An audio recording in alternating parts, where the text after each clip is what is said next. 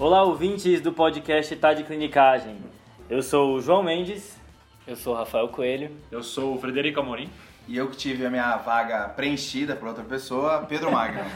é... Game of Thrones. Então, e, o, episódio, o episódio de hoje é um episódio de uma nova sessão que a gente está fazendo aqui no podcast, que é uma sessão de caso clínico. Boa. Toda vez que a gente tiver um caso clínico aqui, a gente vai discutir um sintoma guia e passar alguns conceitos aí sobre caso clínico, sobre raciocínio diagnóstico para vocês, beleza? Vou tentar. E exatamente, exatamente. É, o e... meu vai ser uma aula de o que não fazer. Esse, esse vai ser o meu. e o caso clínico, quem vai apresentar o caso clínico de hoje sou eu, os meninos vão discutir. E a gente não tem a mínima ideia de como Exato, os meninos não sabem o que é, isso é bem importante. Por isso, por isso Rolou o até- trono foi roubado, né? Porque é o- como é o João que sabe o caso, é o João que começa e termina o Isso. podcast. Sempre quem tiver com o caso vai abrir e fechar. E os meninos estavam até querendo que eu soprasse aqui, mas eu não soprei.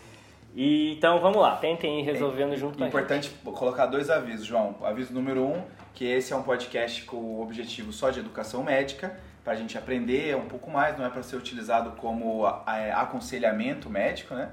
E o aviso número dois, que como é um caso clínico, né, foram dados que foram manipulados, inventados, isso não representa nenhuma pessoa verdadeira. Para paciente. que o Pedrão teve que roubar um pouco desse rosto. Exatamente. Que é para as pessoas, Ele é, não é para os nossos ouvintes pensar assim, nossa, como é bom ouvir a voz do Pedro. O cara tem que se afirmar, bicho.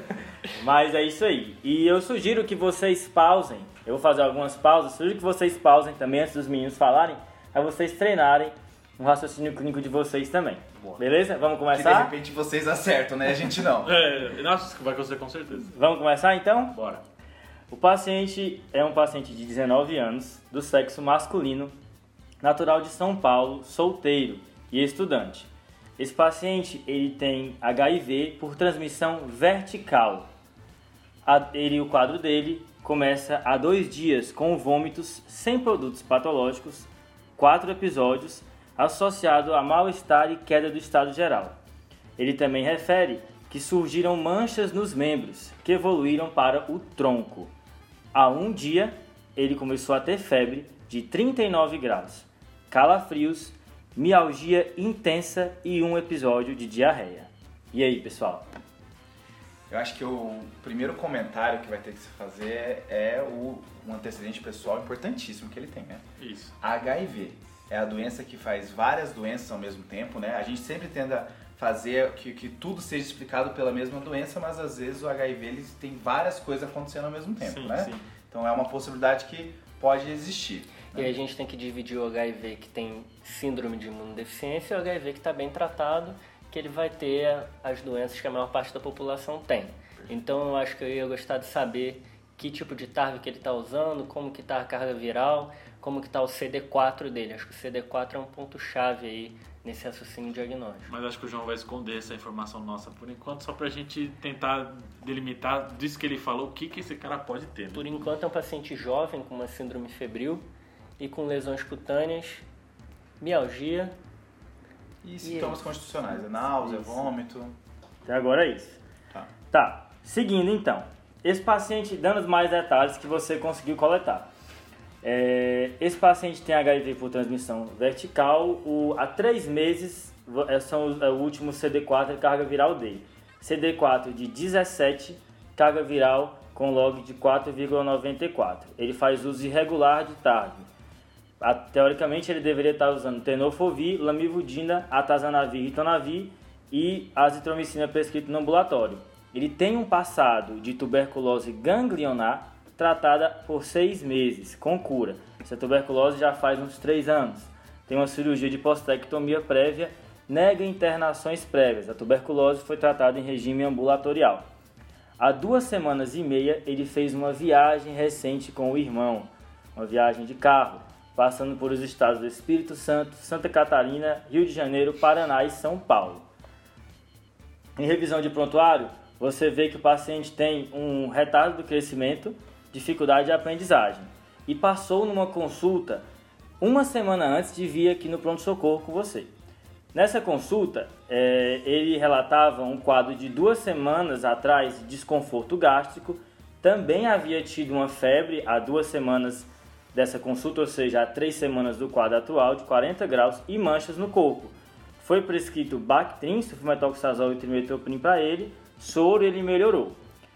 No exame físico dessa consulta ambulatorial, existe a descrição de hiperemia conjuntival, lesões escarificadas, outras com hiperemia e outras que lembram vasculite, segundo o registro. O paciente já iniciou atividade sexual, sexual com proteção e o paciente não tem vícios, não fuma e nem bebe. Acho que eu precisava ter anotado. É, não, com certeza. Então, basicamente, resumindo para vocês, o paciente teve há três semanas um quadro de desconforto gástrico com febre e manchas pelo corpo, recebeu antibiótico terapia com sulfametoxazol, trimetoprim e aparentemente melhorou. Isso. Foi numa consulta ambulatorial há uma semana da admissão atual. Nessa consulta ele tinha hiperemia conjuntival, um olho vermelho, com lesões no corpo que algumas lembravam vasculite, segundo o médico que o, que o avaliou. E agora ele vem com um quadro de dois dias de vômitos, febre e manchas pelo corpo e imunomialgia intensa. É, eu acho que essa história dele, é, da viagem com o irmão, é, uma, é um ponto importante, né? O que dificulta muito a gente é porque ele foi para vários lugares, né? Ele foi para Santa Catarina, Rio. Eu gostaria, eu acho que eu ia gostar de entender por que, que ele fez essa viagem com o irmão, se foi só com o irmão e entender que tipos de exposições que ele teve nesses locais. Por exemplo, passando no Rio, passando no litoral, com certeza ele teve exposição a, a diversas arboviroses, diversos tipos de, de agentes etiológicos podem levar a uma síndrome febril com sintomas constitucionais. Né? Uhum. Então, acho que entender mais dessa viagem seria importante. O que chama a atenção também é ele ter um quadro de uveíte, né? Ou, na verdade, um quadro de é, olho vermelho, de né? olho vermelho. Isso. Caso seja uma uveíte, isso pode fazer a gente associar esse diagnóstico a- às informações que a gente já tem de púrpuras, né? Que levariam ao pensar, Pedro. pensamento clínico específico. No exame físico, o que que você acha que você gostaria de pesquisar? Assim, ó, eu não, não consigo começar o exame físico sem sinais vitais, né? A gente está Uhum. falando de um paciente imunossuprimido, com febre, então eu já estou ansioso para ver como é que tá os sinais vitais desse paciente. Uhum. assim. Então acho que começa, começar o exame físico eu começaria pelos sinais vitais. E assim, a gente está diante de um quadro febril, a princípio o único sintoma localizatório para a febre que a gente pode explorar um pouco mais são essas lesões de pele. Não tem um quadro respiratório que chama atenção, não tem um quadro gastrointestinal que chama atenção, não tem um quadro urinário que chama atenção, mas na, na pele parece que está recorrendo o problema, né? Então a gente, eu acho que no exame físico eu preciso de uma descrição melhor do que, que são essas lesões de pele. Tá uma coisa bem tem um, pa- parece que tinha um padrão de vasculite antes, que se resolveu, é, é- é essa parte que eu estou em dúvida. E é uma febre sem sinais localizatórios, né? A gente não sabe exatamente Cara, onde que tá vindo. antes do exame físico, eu, eu, eu- a ideia que, que a gente às vezes pega na graduação é, antes do exame físico já tem as suas hipóteses, né? Então, para tentar confirmar no exame físico algo do gênero. Então, na minha cabeça, paciente com HIV. Esse paciente com HIV tem o HIV controlado ou não? Esse paciente, a princípio, não tem, né? Boa. Então, paciente com HIV não controlado, que vem com uma síndrome febril e lesões de pele. E com síndromes constitucionais, que eu vou pôr tudo na, na conta da síndrome febril e as lesões de pele junto. Excelente. Esse paciente com esse quadro, eu vou pensar, então, febre nesse paciente, muito mais nesse paciente é infeccioso até que se prove o contrário. Então, paciente, na maioria dos pacientes que tem febre aguda desse jeito, eu já vou pensar em infeccioso, mas nesse paciente mais ainda. Então, infeccioso até que se prove o contrário, mas segunda hipótese, neoplasia para ele, para esses pacientes fica importante algumas neoplasias hematológicas, mas neoplasia para ele fica importante. Doenças reumatológicas, só pensando nisso por enquanto não fica tão legal, mas aí você joga essa história de vasculite, começa a ficar um pouco mais legal. Desse olho vermelho aí, né? É, aí esse olho vermelho que tá aí na jogada, isso é, tá, tá descrito como conjuntivite, né? Mas a diferenciação de conjuntivite e uveite, é, se não fizer um, um exame bem detalhado, às vezes é difícil. Só olhou, viu que teve hiperemia conjuntival, pode ser uveite de qualquer jeito. É. Exato. Então, a Então- princípio, eu tô pensando num, num foco infeccioso. Então, assim, a gente está diante de um paciente, como o Fred falou, que tem muitos sintomas, tem muita informação, principalmente no último mês, e aí a gente precisa tentar encaixar uma maneira no nosso, na nossa cabeça para começar a entender isso. Que foi mais ou menos como o Fred fez. E isso, isso a gente chama de representação de um problema. A gente precisa saber que a gente precisa coletar várias informações de uma anamnese, mas na hora de tentar fazer, o, fazer a abordagem diagnóstica, tentar entender o que está acontecendo, eu preciso representar bem o problema sabendo que se eu representar o problema e não chegar na resposta, eu preciso recoletar dados, refazer essa representação do problema para refazer a minha abordagem diagnóstica. Eu acho que a representação do problema desse paciente vai ser um paciente jovem com HIV em estado de imunossupressão, que está com um quadro febril há dois dias associado a lesões cutâneas. Além disso, tem uma história de uma viagem recente. Vocês, conseguem- vocês acrescentam alguma outra coisa? Não, acho que nesse momento. João. Boa. Eu acho que é isso e eu acho que vale muito ressaltar que o, a representação do problema ela é evolutiva. À medida em que você vai avançando no caso, coletando novas, novas informações, elas podem ser acrescentadas ou não à sua representação mental do problema, se elas forem relevantes ou não e se estreitarem o seu leque de diagnósticos diferenciais. Acho que isso vale a pena marcar mesmo. Aí você perguntou o que, que a gente procuraria no exame físico desse paciente, né? Uhum. Então, melhor avaliação das lesões de pele, que nem o Pedrão falou. Linfonodo nesse paciente não tem como não palpar e procurar em todo lugar desse paciente. HIV com Uhum. febre, não tem como não procurar. E abdômen e patisplena, são coisas que eu tô aí esperando Boa. você me falar. Boa. E, e tem essa questão, duas coisas que você falou que eu queria puxar aqui. Que eu, eu acho interessante, sempre que a gente puder manter o diagnóstico sindrômico, mantê-lo e não e, e se controlar para não pular dia- direto para o diagnóstico etiológico. Por exemplo, se você não sabe o que que é, diga que é um olho vermelho. Porque você pode pular para esclerite, para conjuntivite, para uveite sem saber. Então é melhor manter síndrome do olho vermelho antes de, de pular direto para o diagnóstico, né? E talvez essa questão de quem viu no ambulatório escrever lesões hiperemiadas e outras que lembram vasculite, será que não era uma coisa evolutiva, um contínuo? Coisas que, que geram dúvida aí na cabeça. Só uma, uma informação que eu preciso. Essas lesões que foram vistas há uma semana atrás, elas resolveram ou elas permaneceram? Então, é, é, a história foi colhida com o paciente e com a mãe, porque o paciente piora nessa, enquanto ele aguarda atendimento no pronto-socorro. Tá. A mãe relata que as lesões é, é, surgiram agora nesse quadro agudo. Tá bem. E qual é a Certo. distribuição das lesões? Vamos para o exame físico agora, então. Bora. Os sinais vitais da entrada do paciente: uma temperatura de 37,8, uma frequência cardíaca de 149, uma PA de 112 por 72, saturando 97%. Esses são os que eu tenho. Enquanto ele aguardava atendimento, a PA caiu para 75 por 45 e o paciente foi enviado, foi mandado para a sala de emergência nesse momento Certo. e o tempo de enchimento capilar ficou maior do que 3 segundos e ele evoluiu com rebaixamento do nível de consciência. O paciente estava hipocorado, duas cruzes em 4, anictérico, com, segundo quem descreveu, uma hemorragia conjuntival. Tá. Isso é essa descrição, que entra no diagnóstico diferencial do olho vermelho. A ausculta cardiopulmonar não tinha alterações, não tinha sopros, o ritmo era regular, não tinha alterações no murmúrio vesicular, que esse era universalmente audível. O abdômen era um abdômen flácido, indolor, sem visceromegalias, existia dor à palpação dos membros. Os membros doíam à palpação. E a descrição do exame cutâneo é de uma púrpura retiforme, confluente, palpável em membros inferiores, em tronco, pescoço, cabeça, membros superiores, mas predominando em membros inferiores. Não tinha rigidez nucal e nem linfonodos.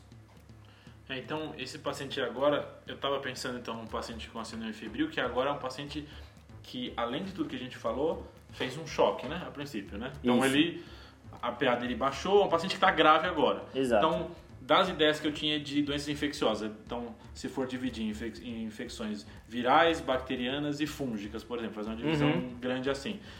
Infecções virais seriam interessantes só no início, que ele tinha aquela doença, aquele, a lesão de pele que a gente não sabia que era vasculite, tinha uma febrinha, um mal-estar, mialgia talvez, mas agora com esse choque, acho que doenças bacterianas ficam, assim, vem um pouquinho mais da minha cabeça.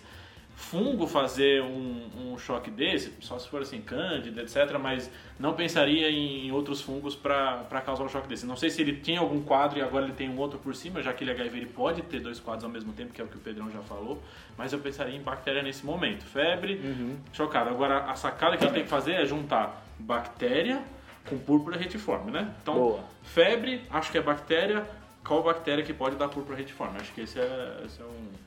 Vamos fazer uma. Então, segurando o pensamento do Fred, que a gente vai tentar ligar uma bactéria, vamos falar abordagem ao paciente com púrpura retiforme, né? Tá. Púrpura retiforme vai ser ela é uma manifestação cutânea de uma oclusão arteriolar. Então, na, na, na parte da irrigação é, sanguínea do subcutâneo, a gente quando tem uma oclusão total, lembrar que quando estiver só um mismatch, quando não for totalmente ocluído, pode ser só apresentar como livedo, algo assim, mas quando a gente está presente de uma púrpura, a gente, é uma púrpura retiforme, a gente tá, então a gente está falando de uma oclusão total. Vocês conseguiriam descrever como é que é uma púrpura retiforme? Porque o nome não. não é geográfico, né? É, é, um aspecto geográfico, assim. Também né? chamado de angular, né? Porque uhum. tem uns ângulos, assim, como se você tivesse um, os estados preenchendo.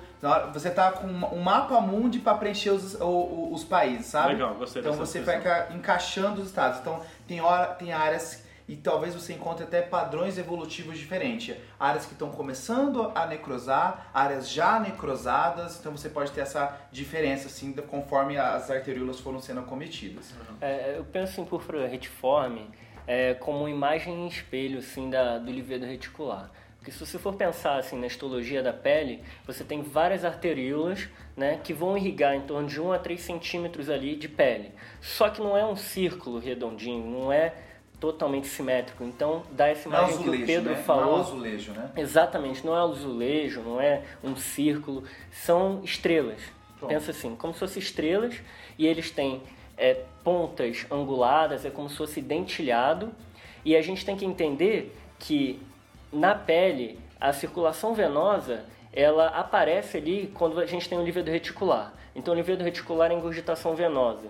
Você está pensando, imaginando na sua cabeça o livedo reticular, né? Você aperta, ele some, você desaperta, ele volta, tá. né? Então esse é o livedo reticular porque é ingurgitação venosa. As áreas sãs entre o livedo reticular, ali é a área que o território arterial, ali é que é a definição do território arterial das arteríolas. Legal, então, legal. Se você imaginar as arteríolas ocluindo de uma maneira heterogênea, que nem o Pedro falou, você vai olhar a pele, um lado vai estar tá roxo, esse daí está em sofrimento, está em isquemia, um lado vai estar tá preto, isso daí é necrose, um lado é, vai estar tá formando são. bolha, pode estar formando bolha, e eu posso ter o lado são, isso mesmo. E pode ter o lado são, um do lado do outro. Então penso em púrpura retiforme assim, como se fosse uma imagem, uma imagem espelho de um livedo reticular e que vai ser totalmente heterogêneo. Ah, gostei disso, de imagem espelho.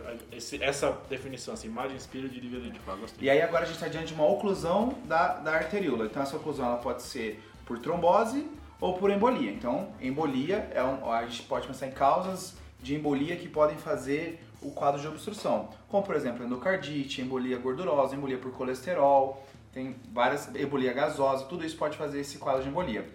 Indo para o lado da trombose, essa trombose ela pode ser é, uma trombose vasculítica ou uma trombose só por um estado de hipercoagulabilidade. Então, paciente que tem um quadro já de SAF, alguma outra coisa também, pensando na hipercoagulabilidade, pode fazer também o padrão de púrpura. E pensando na vasculite, essa vasculite ela pode ser uma vasculite é, é, inflamatória mesmo, ou até mesmo uma vasculite devido à sepse. Aí talvez então a gente pode pensar em causas bacterianas tanto nesse momento, agora fazendo o link com o Fred que estava tentando linkar com bactéria, a gente pode fazer tanto no momento de bactérias fazendo vasculites, é, como bactérias fazendo endocardite por êmbolo. Então seria essas, essas duas maneiras que eu linkaria a abordagem diagnóstica do, do da púrpura retiforme com bactéria. Então a gente tem uma lesão de pele né, heterogênea e que a gente vai apertar e não vai sumir. É isso, né? Isso, isso é a definição de púrpura, Acho né? que vale tá. muito marcar e isso aí. Posso Dois só destacar isso? Quando você aperta uma lesão vermelha e ela some, você chama de uma lesão eritematosa. Essa lesão basicamente está acontecendo por dilatação de vaso naquele local. Quando você aperta e ela não some, houve extravasamento de sangue e é uma lesão purpúrica. Certo? A lesão é purpúrica, não quer dizer que a doença que causou ela é uma púrpura. Pode até ser, mas às vezes não é. E aí, relembrando, dois grandes grupos para púrpura, a embolia e a trombose in situ. A trombose in situ pode ser hipercoagulabilidade ou vasculite. Aí tem várias características de púrpura que eu acho que ajudam no diagnóstico diferencial. Inclusive, talvez a mais importante é se é palpável ou não essa púrpura.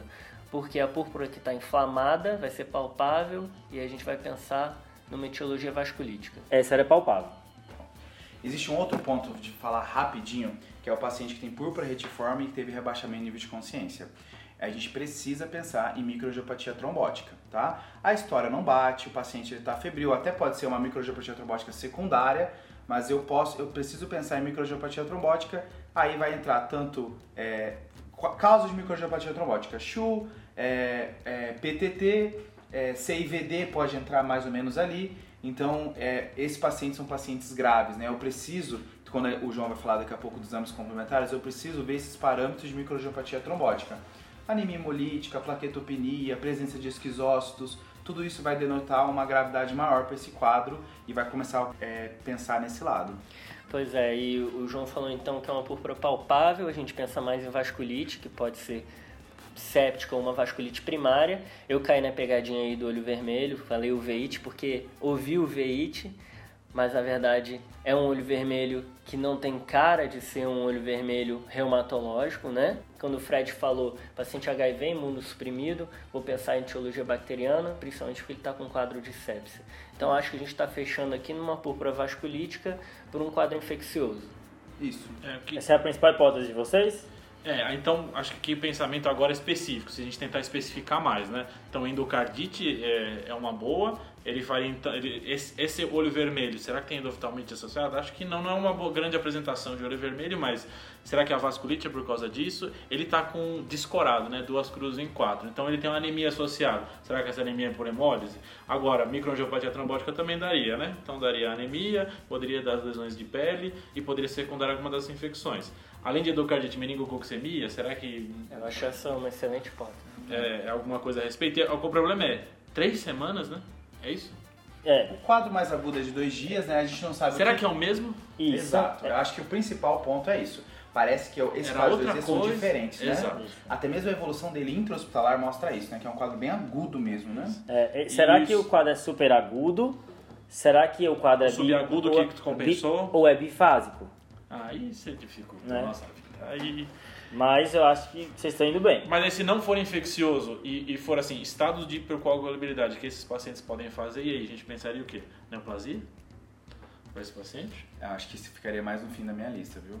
Eu, não, minha, tô tentando a, colocar. A, as minhas duas principais hipóteses para agora vai ser microangiopatia trombótica, então eu preciso ver como é que está a questão de coagulabilidade desse paciente e quadros infecciosos. Eu acho que meningococcemia é uma boa hipótese para ele, endocardite também pode ser de repente teve um, um êmbolo para o sistema nervoso central, por isso fez o rebaixamento. Aí a questão do êmbolo ter sido feito caprichosamente dentro do hospital, né? Mas. Ah, teve um rebaixamento agudo, é verdade. Exato. Pode então, ser assim, da sepsis também, né? Pode ser da sepsis também. Então acho que as minhas principais hipóteses aqui vai ser ou um quadro de microangiopatia trombótica, que pode ser secundário a sepsis, ou, ou pode ser um quadro infeccioso, sepsis por si só, né? Tá. Perfeito. Então vamos lá. Vamos para os exames complementares. Esse paciente eu falei que ele passou no PS dias antes, né? Por Posso um tirar quadro. uma dúvida só desse claro. PS? Quem que, por que que desse Bactrim? Pronto, né? Apertei a mão do Fred nesse momento, vocês não estão vendo, certo? Mas a dúvida que ele teve foi a mesma que eu tive. O que levou a essa escolha do Bactrim, né? Cara, Será que tinha algo mais que a gente não sabe que o médico um do, do profilático que eles é, passaram? Não sei. Não, não ninguém sabe. E mas eu acho que vale a pena sempre a gente se perguntar, né? Por que, que o médico que viu esse paciente nesse outro momento chegou nesse pensamento? Então, acho que é, foi uma dúvida que eu tive quando eu fui organizar os dados do caso para apresentar para vocês. Nessa primeira passada do, do pronto-socorro, é, há mais ou menos duas semanas do quadro atual, ele tinha TGO de 25, TGP de 15, um HB de 12.7, um HT de 38, com leucócitos de 4.330 2.299 neutrófilos, eosinófilo de 65, linfócito de 1.446. Nossa, me decepcionou muito esse hemograma. Plaqueta. Um monte de bucha. Isso é um, um é hemograma é de duas semanas ah, atrás. duas semanas, ah, bom. Uma plaqueta de 124 mil, com INR de 0,99. Tem sorologias para CMV com IgG positivo e IgM negativo, VDRL negativo, TTPA normal de 1.01 e sorologia para toxo, plasmose, ambos IgM e IgG negativos. E agora os exames de hoje da admissão. Um bilirrubina total de 1.03, 0,6 de indireta. Uma CPK de 4.145. Uma create de 4.9 com uma fosfatase alcalina de 92, gama GT de 25, um LDH de 507, um potássio de 3.9, TGO de 97 TGP de 34, ureia de 77. O hemograma. um HB de 14 com HT de 40. E na descrição da lâmina existem granulações tóxicas finas dos neutrófilos, vacuolizações citoplasmáticas e macroplaquetas. Leucócitos de 28.770 com até mielócito escalonado. Então nós temos mielócitos, metamielócitos, bastões e neutrófilos de 18.413. Eosinófilos de 288, linfócitos de 2.877, com linfócitos atípicos de 575, plaquetas de 48 mil. Lembrar que há duas semanas eram 124 mil. O RNI de 2.6, um sódio de 129, um TTPA de 2.8. Desculpa, sódio de? 129. Tá. Um albumina de 3.6. Então, TTPA de 2.8 e INR de 2.6. Gasometria, está descrito como arterial, mas não sei. pH de 7.2, PCO2 de 35, BIC de 13, Opa. lactato de 73, tá? Temos também um sódio de, de 129 da gás e um cloro de 98. O, o sódio de 129 sérico e um cloro de 98. Urina 1, com densidade de 1,005, glicose ausente, proteínas de 0,25, sangue 3 cruzes, leucócitos 1980, eritrócitos de 68 mil, é, dismorfismo negativo, com cilindros granulosos. É, você vai, a gente precisa calcular a união gap ou você vai passar pra gente? Era, era uma acidose lática. Tá bom. acidose lática. Tá? Agora, a minha tendência é pensar que é tudo um quadro bem bacteriano mesmo, né? Até mesmo o distúrbio plaquetário, de coagulopatia, podendo até... Não, não tinha descrito esquizócito, né? Não, não tinha descrição de esquizócito. Pesquisei. Então parece ser tudo bem um quadro secundário, é um quadro E aí não bacteriano. esquizócito, você pensa que não é o que, Pedro? Que não, que não, aquela ideia de microangiopatia trombótica cai, aí agora eu tô pensando tudo isso ser um quadro bacteriano fazendo isso. Aí a minha hipótese de um quadro meningococo, como o Fred tinha mencionado lá atrás, fica muito forte para esse caso. Cara, o que me surpreendeu muito, e até esqueci de comentar, que era a parte da- das dores que ele comentou em membros, Boa. e essa CPK aumentada, né? Então, CPK aumentada, mais lesão renal, mais essa mialgia, se não é rabdomiólise, esse paciente não tem, e aí será que não tem uma miosite? Não sei. Assim, a rabdomiólise poderia explicar a lesão renal, a, a- o CPK, a mialgia. Agora, ela, essa relação da rabdomiólise com essa febre, o que, que é essa, essa doença que está causando, é uma, uma infecção que está causando essa miosite importante aí? Uma sepsis por leptospirose, por exemplo? Então, olho vermelho, E tem- e o histórico de, de... Viagem. Não, de viagem não, de bueiro, enchente, o que, que a gente sabe disso? Não temos informações a respeito. Não temos nada. Passou por muito bueiro aí, né? Teve a viagem, né? É o que a gente sabe. Eu fico tranquilo com esse negócio, essa ideia de leptospirose, porque tratar leptospirose é super fácil, né? Então, uma terapia empírica que a gente fizer E- vai matar o... Normalmente vai matar o bichinho, então, assim... Acho que eu fico mais ok, só comentando. É, mas eu acho que leptospirose na, na síndrome icterohemorrágica é um quadro muito grave, né? A gente não tem nenhum acometimento pulmonar, né? Pensar... A priori, não. Não, sabemos, né? É, eu vou passar o- os últimos dois exames para vocês. Agora, E vocês. eu acho, João, é, você já quer fechar, né? Mas eu acho que a gente tem um paciente que preenche quase todos os critérios aí de SOFA, né?